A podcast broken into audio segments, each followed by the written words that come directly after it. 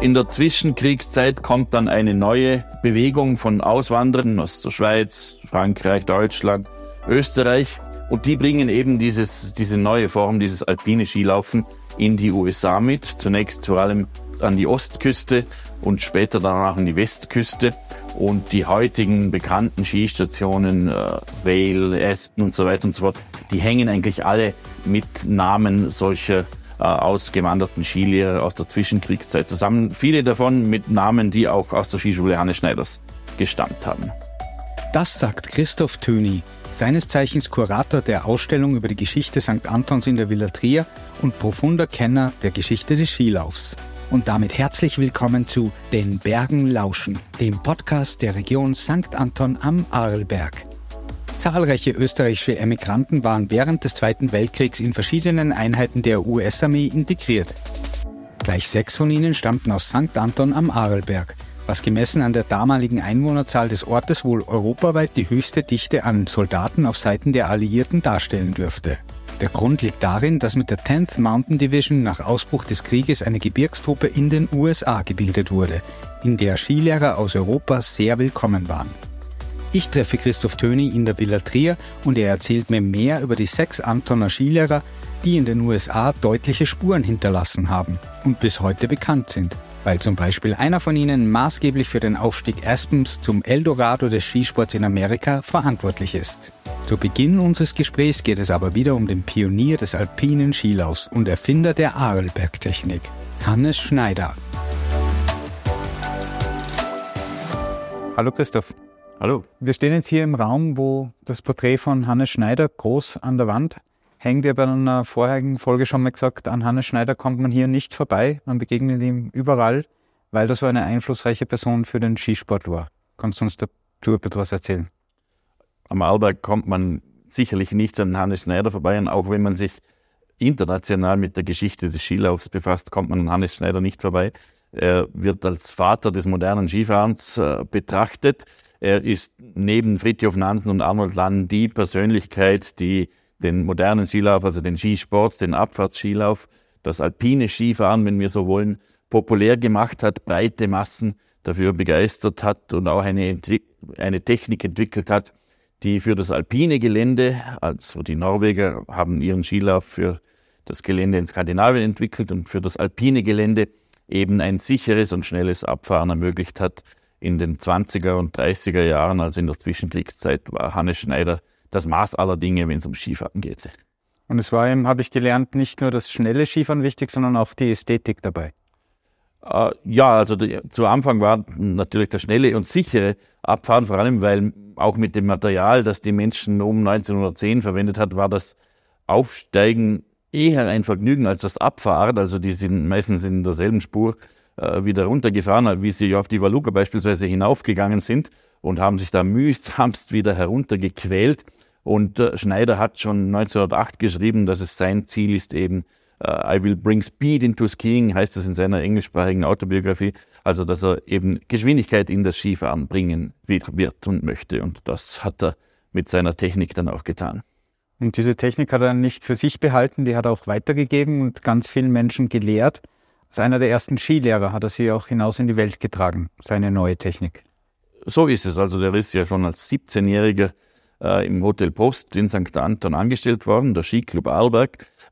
Erst sechs Jahre zuvor gegründet, war damals sein Auftraggeber und Schneider war einer der ersten bezahlten Skilehrer überhaupt in den Alten, also so etwas wie Skischulen im heutigen Sinne hat man damals ja noch nicht gekannt. Äh, er hat dann Schritt für Schritt äh, angefangen und hat natürlich auch keine Lehrmethode gehabt. Also er hat einfach so einen Schwung äh, gezeigt sozusagen seinen Schülerinnen und Schülern, hat gesagt, so macht man das. Und die mussten dann halt versuchen, das irgendwo nachzumachen. Im Ersten Weltkrieg, der Krieg ist, ist der Vater aller Dinge, haben die alten Griechen schon gesagt. Im Ersten Weltkrieg ist Schneider dann an die Dolomitenfront berufen worden als Soldat, hat dort einen ehemaligen Schüler, Leutnant Paul Passini, getroffen und hat die Möglichkeit bekommen, Soldaten der österreich-ungarischen Monarchie zu unterrichten, hat ein System von Gruppenunterricht entwickelt, also wie man von Anfänger über den Fortgeschrittenen bis im militärischen Sinne zu einem guten Skiläufer geworden ist, der in voller Montur äh, mit Kampfausrüstung und so weiter eben abfahren konnte im steilen Gelände.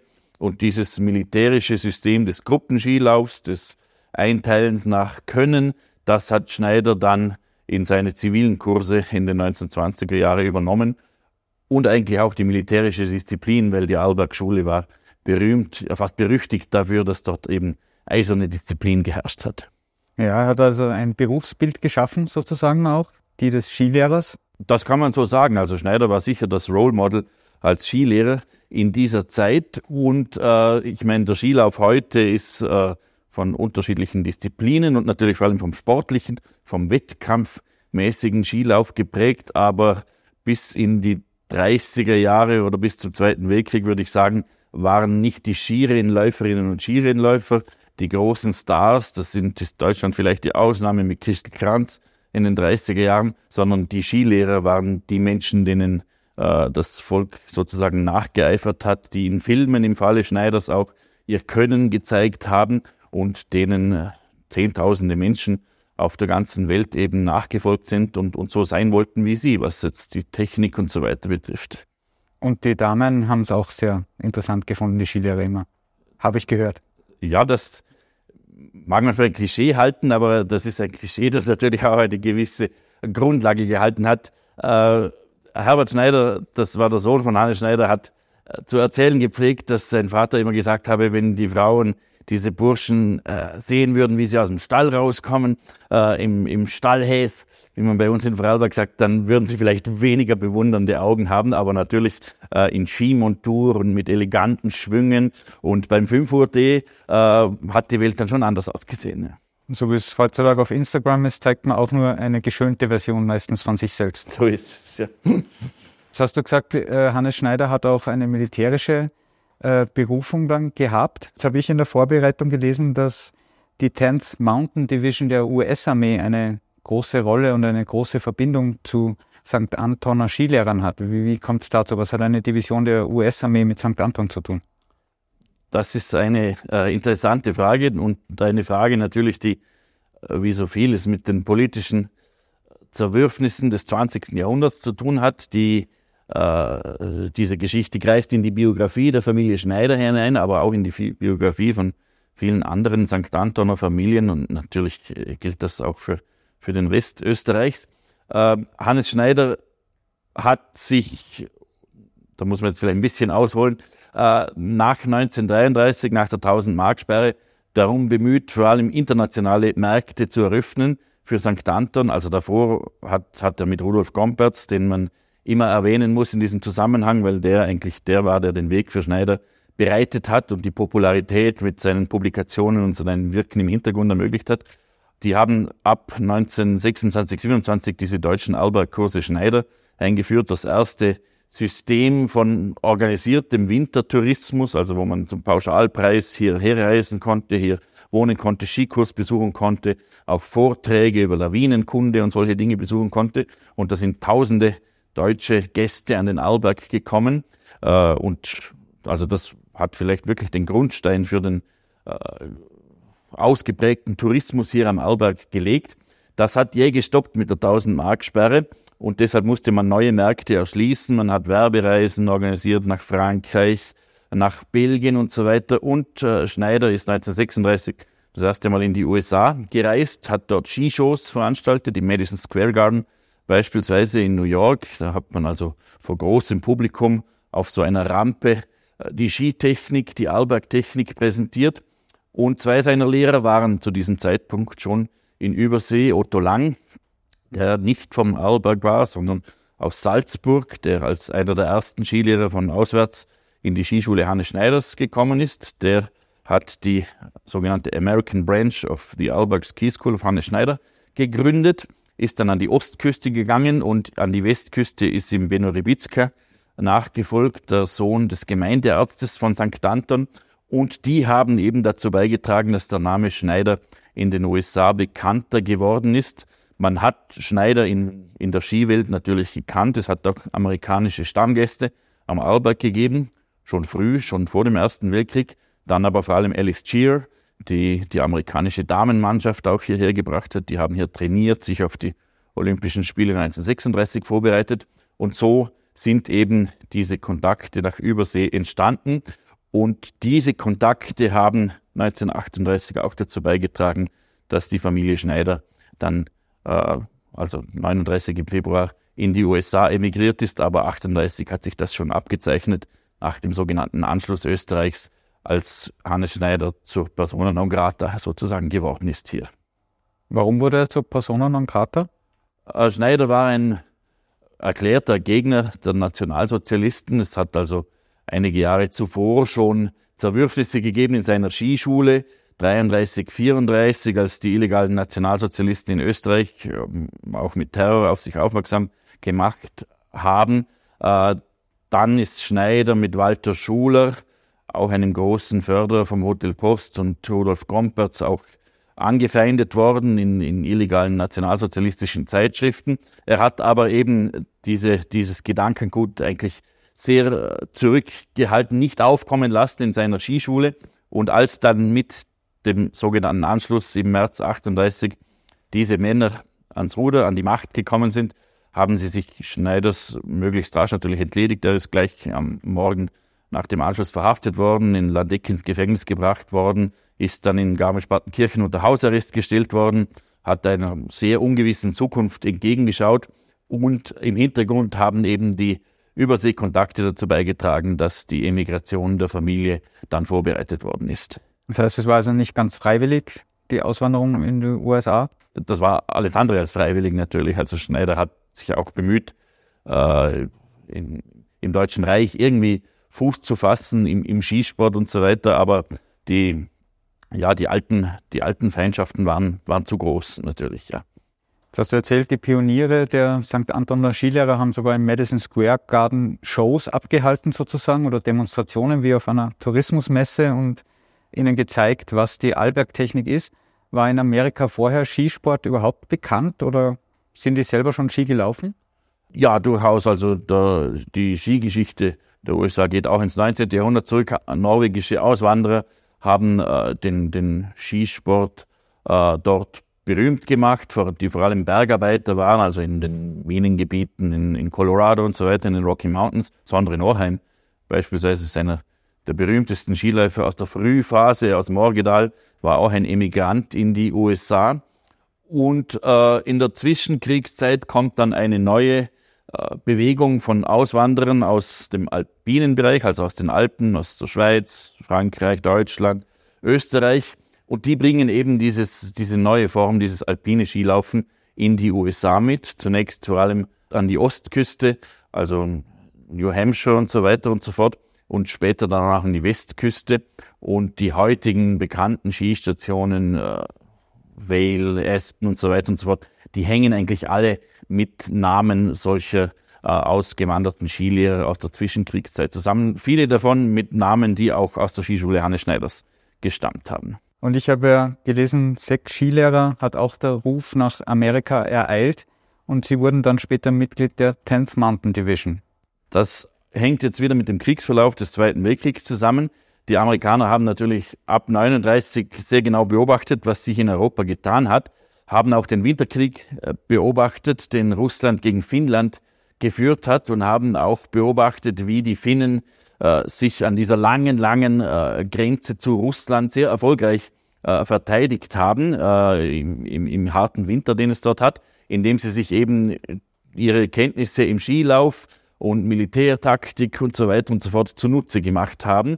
Und äh, in den USA ist dann eine Bewegung entstanden, die gesagt hat, wir müssen eine Gebirgsdivision auf die Beine stellen. Sowas hat es bis dahin eigentlich nicht gegeben. Eine Gebirgsdivision, die auf einen möglichen Kampfeinsatz in Europa vorbereitet wird, aber, äh, und das haben mir Zeitzeugen aus der 10th Mountain Division noch erzählt, die vielleicht auch auf einen Einfall in die USA, also dass man äh, durchaus auch mit Nazitruppen, also zumindest sind diese Gerüchte gestreut worden, dass Nazitruppen da über Neuengland irgendwie vorstoßen konnten. Und äh, Charles äh, Minnie Dole, also wie er mit seinem Spitznamen geheißen hat, das war ein neuer Engländer und der hat sich eben ab 1940, 41 zum Ziel gesetzt, eine solche Elitetruppe auf die Beine äh, zu stellen, hat Menschen in allen Gebirgsregionen der USA äh, rekrutiert, um diese Truppe aufzustellen, die dann als 10th Mountain Division bezeichnet worden ist. Das Zentrum ist in Colorado errichtet worden, in Camp Hale. Und äh, im Laufe der Jahre bis 43, bis dieses Training dort begonnen hat, haben auch eben viele dieser aus Europa emigrierten Skilehrer äh, sich verpflichtet zu dieser Division. Auch jüdische Emigranten befinden sich darunter, aber auch äh, Skandinavier beispielsweise.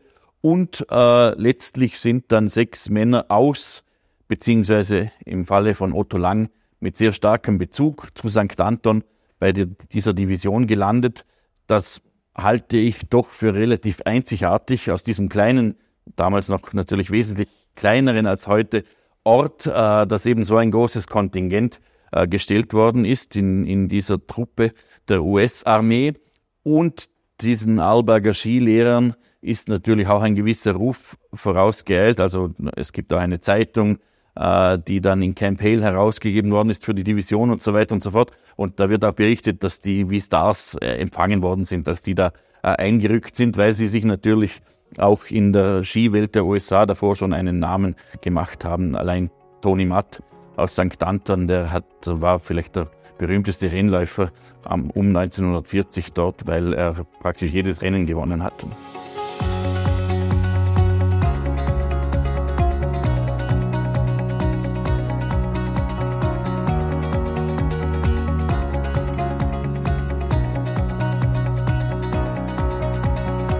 Magst du uns vielleicht ein bisschen mitnehmen in die Geschichten dieser sechs Persönlichkeiten und äh, wie sie äh, weitergegangen sind? Also einen hast du jetzt schon erwähnt, Anton Toni Matt äh, war einer der sechs, der ausgewandert ist und da gibt es auch eine kleine Geschichte um ein sogenanntes Tackermann-Inferno.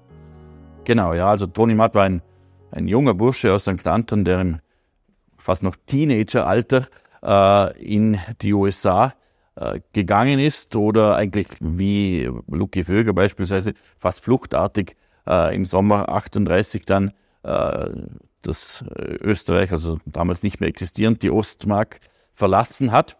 Und äh, Toni Matt hat eben aufgrund seiner draufgängerischen Fahrweise äh, sehr rasch für Aufsehen äh, gesorgt, hat dann an Skirennen teilgenommen, ist auch, glaube ich, amerikanischer Meister geworden. Aber bis heute in Erinnerung, und das ist, wenn man mit älteren Menschen an, an der Ostküste spricht, die kennen alle diesen Namen Tony Matt noch, weil äh, da jetzt dieses Tuckerman Inferno, also Tuckerman Ravine ist äh, im Mount Washington Valley, äh, ein, ein Gebiet, wo, wo man noch im Frühjahr sehr lange Ski laufen kann und dort wird eben seit, ja, seit den 30er Jahren ein Rennen veranstaltet und äh, Tony Matt hat etwas gemacht, was man damals für unmöglich gehalten hat. Er hat diese, dieses schluchtartige Gelände in der Schussfahrt sozusagen durchquert und hat einen äh, legendären Rekord aufgestellt, zeitlichen Rekord und, und sein, sein Ruf ist bis zu seinem Tod äh, vor ungefähr 30 Jahren dann ganz eng mit diesen äh, legendären Inferno-Rennen äh, verbunden gewesen. Der nächste der sechs äh, Protagonisten, den ich mir aufgeschrieben habe, ist der Friedel Pfeiffer. Und der hat auch was Erstaunliches gegründet in Amerika. Das kann man sagen, ja. Also Friedel Pfeiffer ist natürlich untrennbar mit Ästen äh, verbunden. Im, Im Einstieg zum Skigebiet steht da eine Statue äh, von ihm bis heute. Äh, Friedel Pfeiffer war aus einer sehr kinderreichen Familie, ich glaube 15 Geschwister, hat er gehabt hier äh, aus St. Anton, der wirklich für einen, einen Bauernsohn eine äußerst bemerkenswerte äh, Karriere gemacht hat. Er hat, äh, war etwas älter als äh, etwa Toni Matt, also nicht ganz zehn Jahre älter oder als Herbert Schneider war ein sehr etablierter Skilehrer schon in den 30er Jahren, beispielsweise auch Trainer dieser äh, amerikanischen Damenmannschaft, die hier in St. Anton Station genommen hat. Er hat 1936 den Slalom im Albert Kandahar Rennen gewonnen, damals das prestigeträchtigste Rennen, das man sich vorstellen kann und hat dann in späteren Interviews auch gesagt, dass dieser Sieg eigentlich den Grundstein gelegt hat für seine spätere Karriere. Äh, ist dann nach Australien und Neuseeland gegangen und von dort nach dem Anschluss nicht mehr zurückgekehrt nach Österreich, sondern in die USA weitergegangen. Er war zwar wenige Tage nach dem Anschluss noch hier in St. Anton, aber hat sich eigentlich seine Zukunftsperspektive eben in Übersee gesehen. Interessant ist auch, dass er dann also Skilehrer in den, in den Rocky Mountains war, irgendwie in Verdacht gekommen ist, vielleicht ein Nazi-Spion, würde man heute sagen, zu sein. Und er hat sich aus diesem Verdacht sozusagen herausgerettet, indem er eben zur 10th Mountain Division gegangen ist, um dann auch die amerikanische Staatsbürgerschaft zu erlangen. Und ist neben Herbert Schneider der einzige dieser aus vom Alberg stammenden Soldaten, die dann tatsächlich noch im Kampfeinsatz waren, die also im äh, späten Verlauf des Jahres 1944 nach Europa überstellt wurden und an der Überwindung der gotischen Linie äh, in, in, Mittelitalien beteiligt waren. Und Friedel Pfeiffer ist dann auch noch verwundet worden in der Po-Ebene äh, und ja, dann, dann ins Lazarett gekommen. Nach dem Krieg eben einer der großen Pioniere des Skilaufs in den Rocky Mountains. Also er hat dieses Potenzial dieser alten Minenstadt Aspen in Colorado erkannt und hat maßgeblich dann dazu beigetragen, diese Skistation aufgebaut, hat auch die äh, Profirennen, die Parallelrennen, äh, die Idee dazu entwickelt in den USA und äh, ist bis heute ein, ein großer Name in der Skiindustrie geblieben. Ja, und heute ist Aspen der Promi-Ski-Hotspot für die USA. Das kann man so sagen, ja.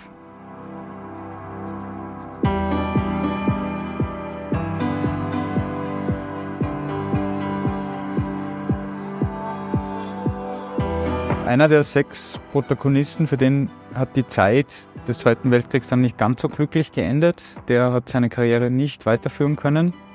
Das ist Franz Kössler. Was ist mit ihm passiert? Ja, Franz Kössler ist auf äh, tragische Weise eigentlich ums Leben gekommen. Der ist eben wie die anderen auch in Camp Hale äh, ins Training einberufen worden, in die Ausbildung für die 10th Mountain Division und ist dann im Zuge einer Übung äh, durch einen Irrläufer, also durch, äh, durch eine Kugel gestorben. Das war ein tragischer Unfall. Franz Köstler ist vielleicht auch ganz interessant, weil er auch bis heute eigentlich sein Name, äh, gerade in Mount Washington Valley, also in North Conway, wo dann Hannes Schneider sich niedergelassen hat ab 1939, dieser Franz Köstler immer noch sehr populär ist. Ich habe 2004 begonnen, mich mit dieser Geschichte auseinanderzusetzen, mit der Biografie von Hannes Schneider. Und damals hat es noch etliche alte Leute gegeben in North Conway, die, die sich sehr, sehr gern und sehr liebevoll an diesen Franz Köstler erinnert hat, die gesagt haben, das war der beliebteste von allen diesen Skilehrern, weil er sehr umgänglich war, sehr lustig war, äh, auch schnell gut Englisch gelernt hat. Er sei allerdings auch dann als Soldat sehr zwiegespalten gewesen, weil er sehr gehadert hat mit diesem Gedanken, dass wenn es dann zum Ernstfall kommt und er eben gegen die deutsche Wehrmacht sozusagen in den Kampfeinsatz ziehen muss, dass er dann gewissermaßen gegen seine eigenen Leute, gegen seine Verwandten, Freunde und so weiter, die Menschen, die mit ihm in die Schule gegangen sind, dann in den Kampfeinsatz ziehen muss. Ja, das hat wahrscheinlich alle sechs Emigranten aus, aus Tirol beschäftigt, dieser Gedanke. Das ist klar, das hat alle beschäftigt. Im Falle von Friedel Pfeiffer ist es auch besonders bemerkenswert, dass äh, sein Bruder Albert Pfeiffer beispielsweise ein berühmter Jagdflieger war der deutschen Wehrmacht. Der war äh, in Sonthofen in der Adolf-Hitler-Schule, also ähm, in, äh, in dieser Eliteschule, wo auch äh, Schüler im, im Skilauf und so weiter ausgebildet worden sind. Albert Pfeiffer war Weltmeister bei den Skiweltmeisterschaften in Cortina d'Ampezzo 1941, die dann später von der FIS nicht anerkannt worden sind, weil viele Länder eben, denen die Teilnehmer nicht möglich war. Albert Pfeiffer ist gefallen als Flieger im Zweiten Weltkrieg, aber es ist im Grunde tatsächlich so, dass Friedel Pfeiffer also gegen die Armee gekämpft hat, in der auch sein eigener Bruder und, oder wahrscheinlich mehrere seiner Brüder äh, sozusagen im Feld gestanden sind. Ja. In der ersten Folge unseres Podcasts waren wir im Museum St. Anton und haben gelernt, Hollywood war sehr präsent schon hier. Ähm, bei der Geschichte der sechs Emigranten der 10th Mountain Division ist auch einer dabei, der hat auch viel mit Hollywood zu tun und ist sogar Oscar nominiert gewesen. Das war Otto Lang. Genau, das war Otto Lang. Das war auch äh, jemand, mit dem ich mich schon 2004 etwas beschäftigt habe. Er war damals noch am Leben, er ist fast 100 Jahre alt geworden, aber leider habe ich ihn nie persönlich äh, treffen können. Otto Lang ist eben von St. Anton aus der Skischule Schneiders in die USA gegangen Zunächst als Skilehrer an der Ostküste, dann an die Westküste nach Seattle und ist dann aber auch über Sun Valley äh, nach Hollywood gekommen, wo er als Regisseur äh, gearbeitet hat, wo er bei 20th Century Fox äh, in Diensten gestanden hat, hat auch einen Lehrfilm für die 10th Mountain Division gedreht, wo also die äh, alpine Technik sozusagen, das Alpinismus, Skifahren und so weiter für Soldaten gelehrt worden sind und hat dann eine Reihe von Filmen gedreht, die teilweise eben auch Oscar nominiert worden sind, hat auch solche Dinge gedreht, die sogar zu meinen Kindheitserinnerungen zählen noch. Er hat nämlich mehrere Folgen von der Serie Daktari gedreht, die vor einigen Jahrzehnten auch bei uns im österreichischen Fernsehen gelaufen ist. Ja, eine gewisse Generation kann sich noch dran erinnern, da gehören wir beide dazu. ja, genau, so ist es. Das hat mich damals zum Schmunzeln gebracht. Äh, es hat damals auch eine interessante ORF-Dokumentation von Gerhard Lehner äh, gegeben, der den in Österreich dann weitgehend unbekannten Otto Lang sozusagen aufgespürt hat und äh, ihn in Seattle besucht hat, Interviews geführt hat und äh, seine Lebensgeschichte eben hier äh, mit einer Fernsehsendung in Österreich wieder etwas bekannter gemacht hat.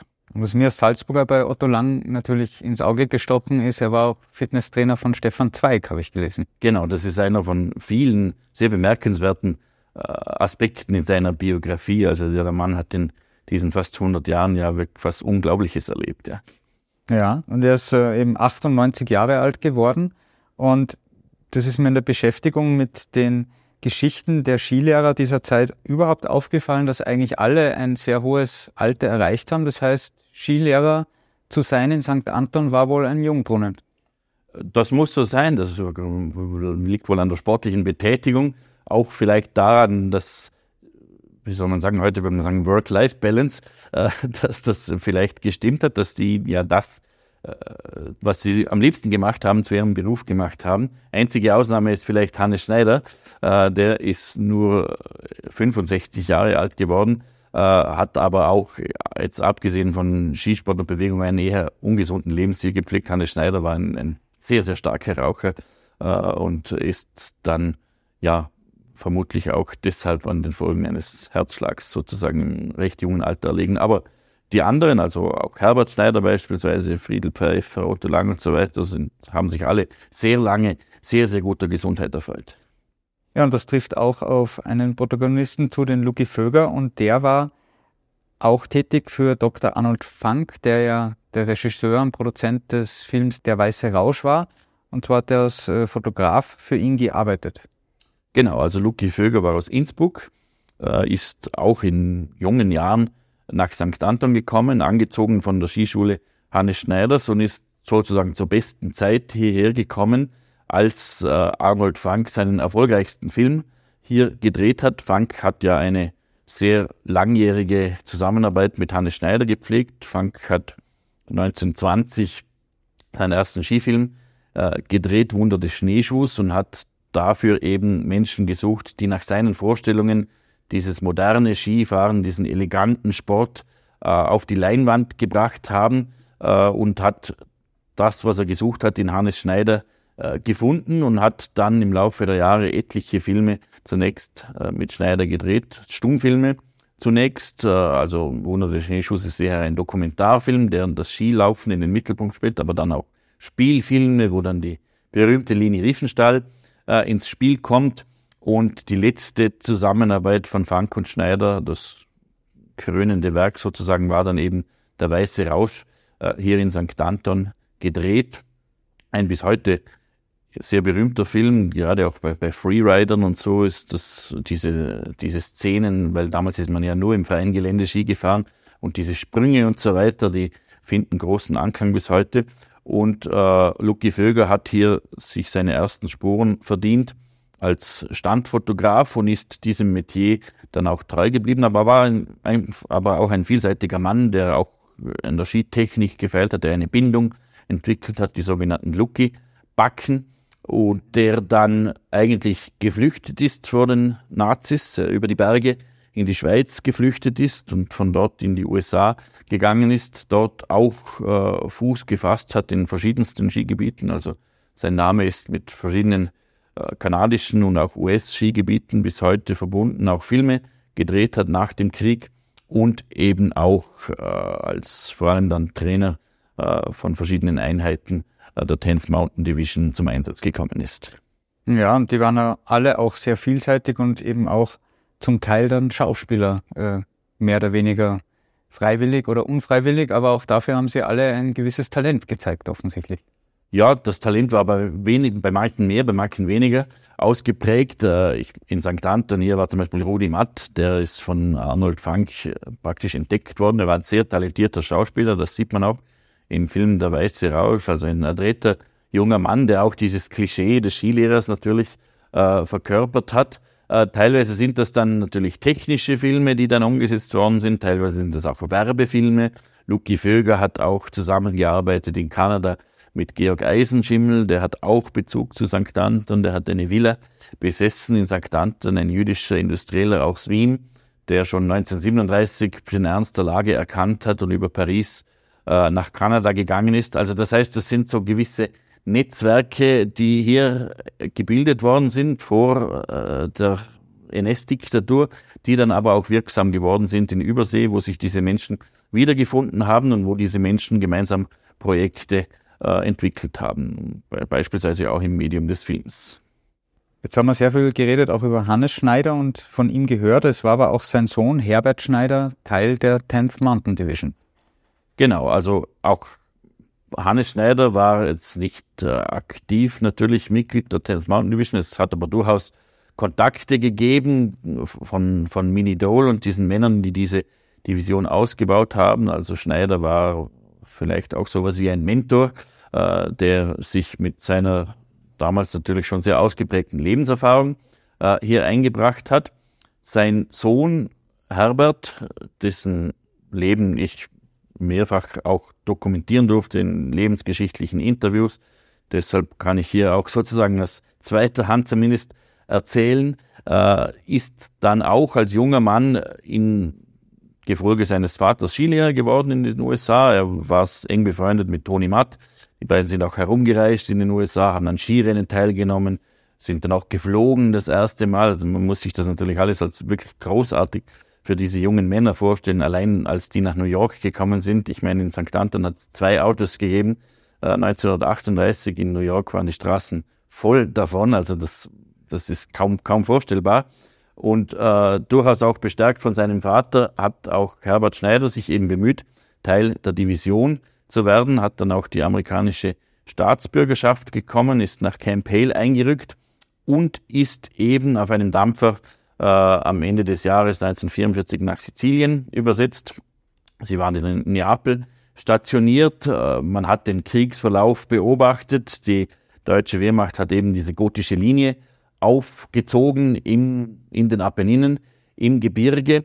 Und ähm, ja, die Einheit von Herbert Schneider war dann aktiv daran beteiligt, beispielsweise den Monte Belvedere zu überwinden und eben diese gotische Linie im Laufe des Winters 1945 zu durchbrechen. Interessant ist auch, dass seine deutsche Muttersprache Herbert Schneider einmal zugute gekommen ist, als sie in, ein, in der Nacht in einen Hinterhalt, in einen deutschen Posten hineingeraten sind und er sich als deutscher Soldat, weil er natürlich diese Sprache konnte, ausgegeben hat und so eben einer, einer Verhaftung entkommen ist.